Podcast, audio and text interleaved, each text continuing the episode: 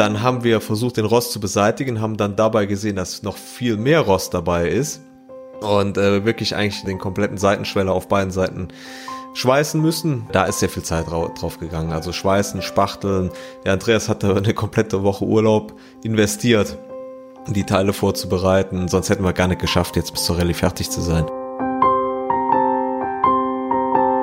Damit herzlich willkommen zum Eifel Podcast. Heute sind Carsten und Andreas zu Gast. Die beiden machen mit beim Pothole Rodeo. Das ist ein Low-Budget Roadtrip quer durch Deutschland. Es sind nur Autos erlaubt, die weniger als 500 Euro gekostet haben, maximal 50 PS haben oder mehr als 500.000 Kilometer gefahren wurden. Für zwei echte Eifler ein Kinderspiel, oder? Ja, äh, mein Name ist Carsten Faber. Ich wohne in Nohn in, in der schönen Eifel. 33 Jahre alt und äh, von Beruf Maschinenbauingenieur. Ich baue Tieflader, Schwertransporter und in meiner Freizeit äh, schraube ich ganz gerne an Rallye-Autos rum. Und ich bin Andreas, komme gebürtig aus der Eifel, bin in Hoffeld äh, aufgewachsen, wohne aber mittlerweile in Frankfurt, bin dort als Unternehmensberater tätig und ja, was Carsten an handwerklichem Geschick mitbringt, bringe ich, äh, ja, ich weiß noch gar nicht an welcher Front mit, habe es äh, irgendwie geschafft, als Beifahrer auch im Promilleweg Rallye Team Platz zu finden. Wie habt ihr euch denn kennengelernt? Oh, jetzt müssen wir in Erinnerung schwelgen. Wie viele Jahre ist das her? Über 20? Über, über 20 Jahre ist das schon her, ja, richtig. Auf dem Gymnasium damals. Ich weiß gar nicht, ich glaube sogar im Kindergarten sind wir uns schon mal über den Weg gelaufen, damals in Üxheim, aber äh, richtig kennengelernt dann erst äh, fünfte Klasse Gymnasium. Und seitdem haben wir den Kontakt gehalten. Waren Autos damals ein Thema für euch? Nein. nee, eigentlich nicht. Nee, also bei mir waren es immer die, die Traktoren. Ich hatte immer eine große Liebe zu, zu Traktoren, bin sehr gerne Trecker gefahren, auch mit dem Trecker schon damals in die Schule gefahren. Ähm, aber äh, ansonsten jetzt hier, dass wir immer Auto verrückt waren, nee.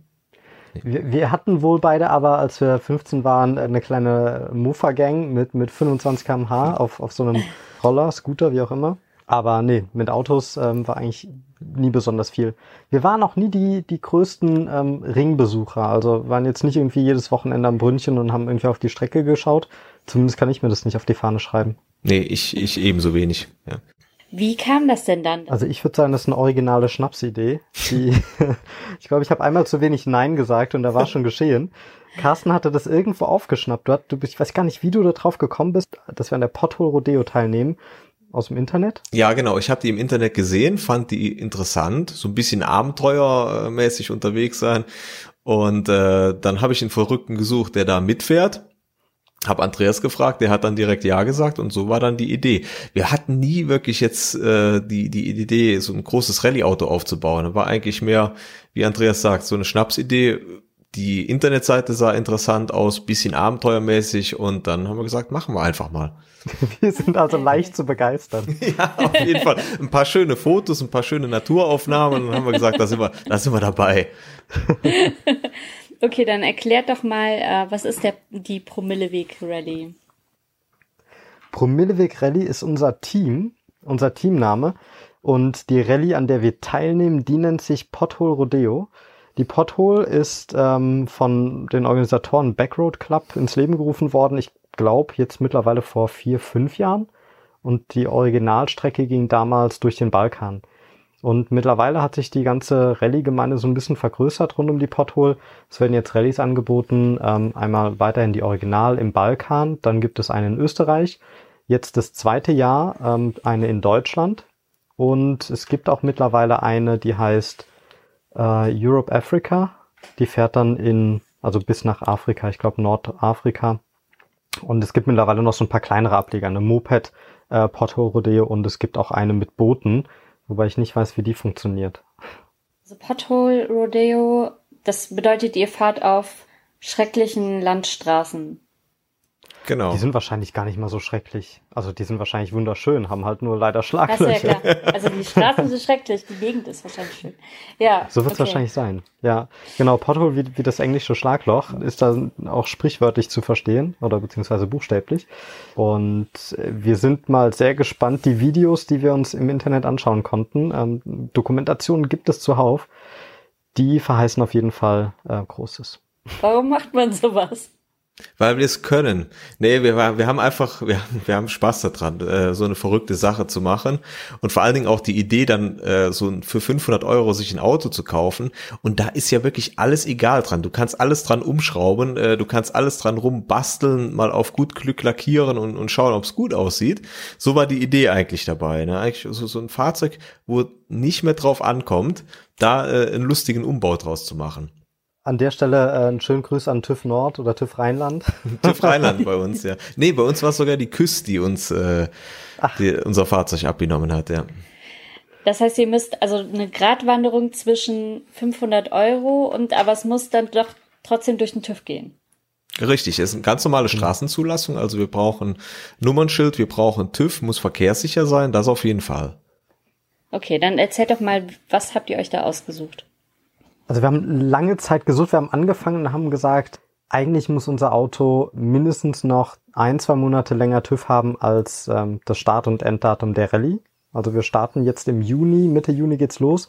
Und als wir vor circa, naja, sieben, acht Monaten gestartet haben mit unserer Suche, haben wir gesagt, TÜV muss auf jeden Fall haben. Wir kaufen uns auf keinen Fall ein Auto, was keinen TÜV mehr hat. Ähm, weil das würde ja bedeuten, wir müssen ihn noch so weit in Stand setzen, dass er die TÜV-Prüfung besteht. Und da das Risiko wollten wir nicht eingehen, beziehungsweise haben uns gedacht, dann, dann schaufeln wir uns direkt ein finanzielles Grab. Und dann haben wir gesagt, es, es müsste auch ein Kombi sein. Ein Kombi ist ein Must-Have. Und damit haben wir angefangen zu suchen. Also die Ansprüche waren eigentlich gar nicht mehr so groß. Ähm, und wir haben schnell gemerkt, die 50 PS-Klasse, also es gibt nämlich drei Optionen, in der wir starten können. Also kleiner oder gleich 50 PS, mehr als 500.000 Kilometer auf dem Tacho oder aber diese 500 Euro Anschaffungswert. Und äh, wir haben dann gesagt, okay, bei Kriterium 1 und 2, da kommen wir nicht hin, das, äh, das, das finden wir nicht. Dann ist es Kriterium 3 und da mussten wir halt ein bisschen erfinderisch werden und haben echt lange gesucht bei mobile.de, Autoscout und wo nicht überall. Und sind tatsächlich am Ende, ähm, ich glaube, zwischen Weihnachten und Neujahr, oder Carsten? Ja, genau. Fündig geworden bei eBay Kleinanzeigen. Ich glaube, zweiter Weihnachtstag oder so. Und was ist es jetzt geworden? Wir haben äh, einen Volvo V40 mit Baujahr 2001 hier direkt am Nürburgring in Döttingen gefunden. Das ist ein gutes Zeichen. Hm, genau, haben wir auch gesagt. Haben wir gesagt, ist direkt um die Ecke, fahren wir hin und schauen uns an.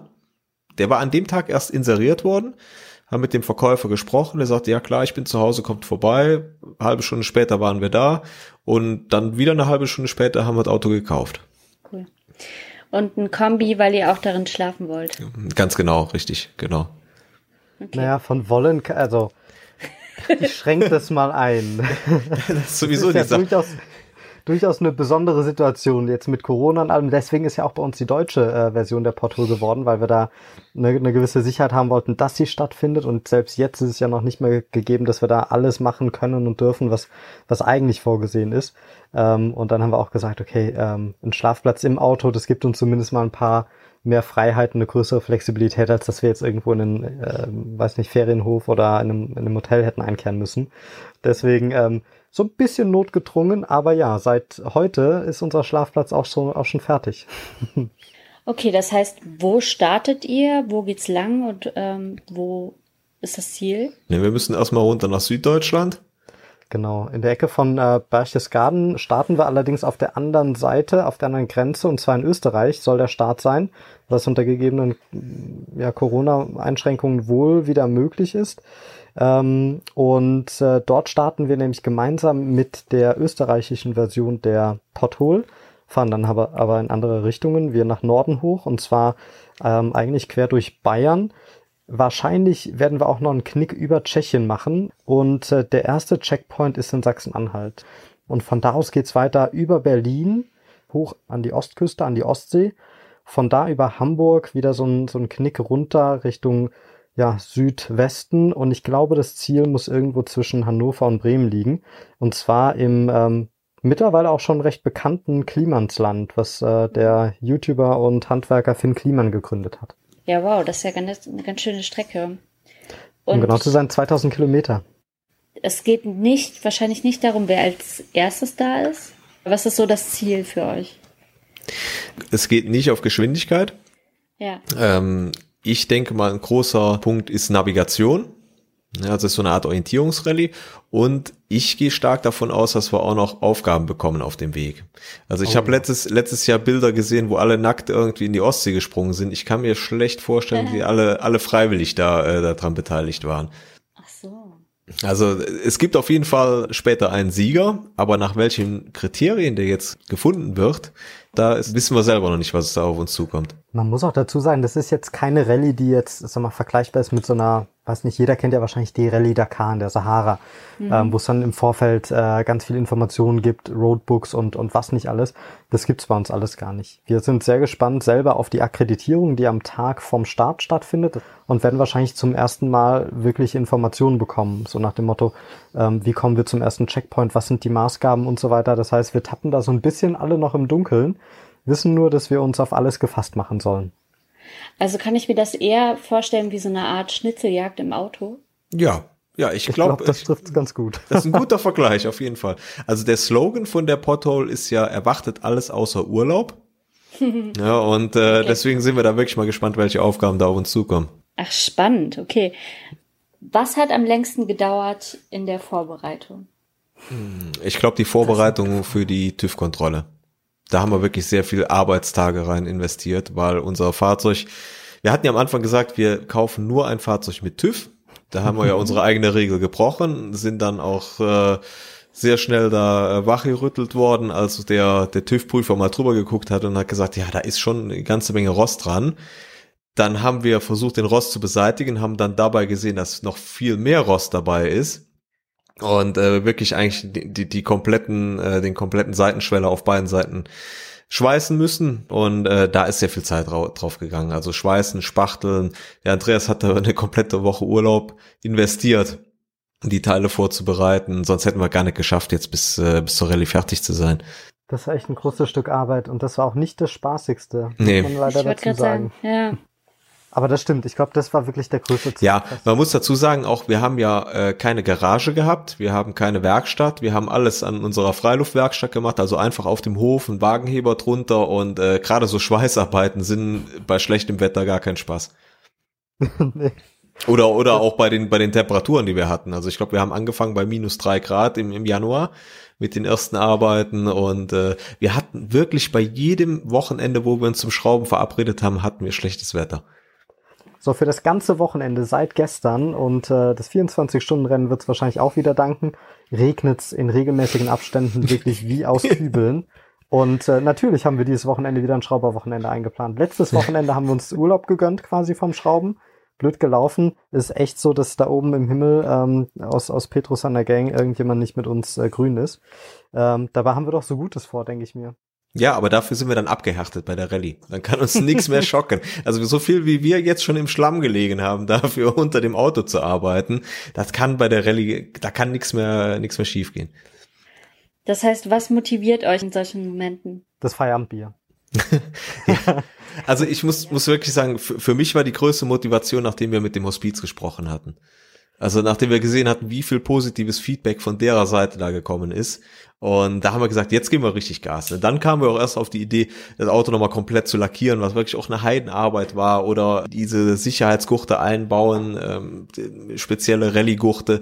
Äh, das ist alles so nachher gemacht worden, als wir gesehen haben, das Projekt kommt bei denen richtig gut an.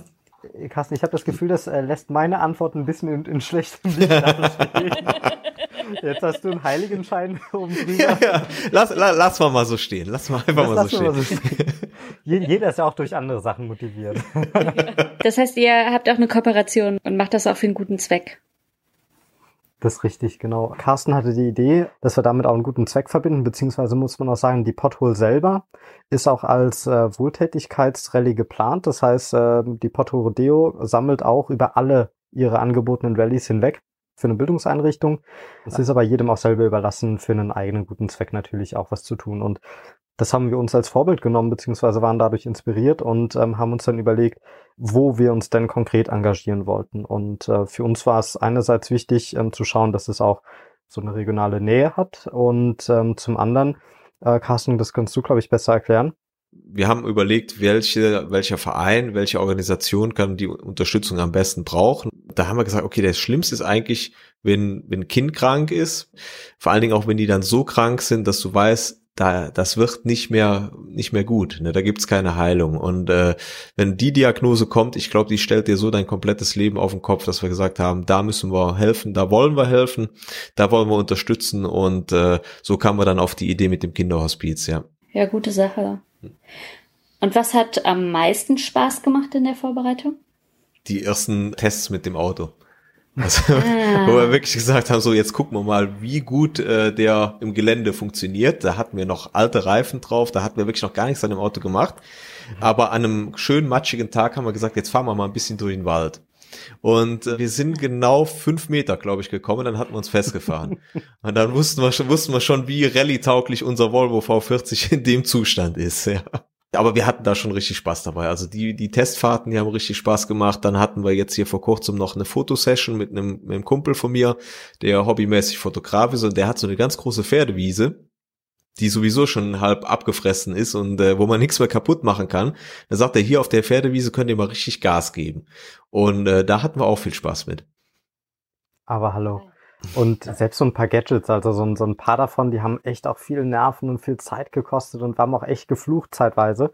Aber wenn wir jetzt sehen, ähm, was wir da alles geschafft haben, da sind wir schon noch ein bisschen stolz. Und selbst jetzt die ganzen blinkenden Lichter, die wir im Auto haben, oder auch die Schrotgurte, die wir installiert haben, oder den Dachkopf, den wir komple komplett selber gebaut haben, da muss ich schon sagen, äh, Carsten, da, da kloppe ich dir ähm, auch gerne auf die Schulter. Naja, da waren schon viele Sachen, die wir ja allererste Mal gemacht haben. Ne? Also ich meine, du hast erst mal geschweißt. Ich meine, bei mir ist wirklich Schweißen ist mein, mein täglicher Job. Aber andere Sachen, Autolackieren, habe ich noch nie gemacht. Ne? Hier haben wir es uns einfach mal getraut und äh, wenn dann, ich meine, die Resultate sind nicht perfekt, aber zumindest würden wir sagen, wir können damit die Rallye fahren und äh, ist ganz passabel geworden. Und dann ist natürlich äh, motiviert, das schon für weiterzumachen, ja.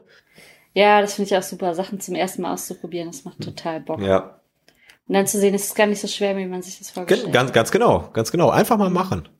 Hm. Wenn ihr jetzt so denkt an die Rallye, was ist der Worst Case und was wäre der Best Case für die Rallye?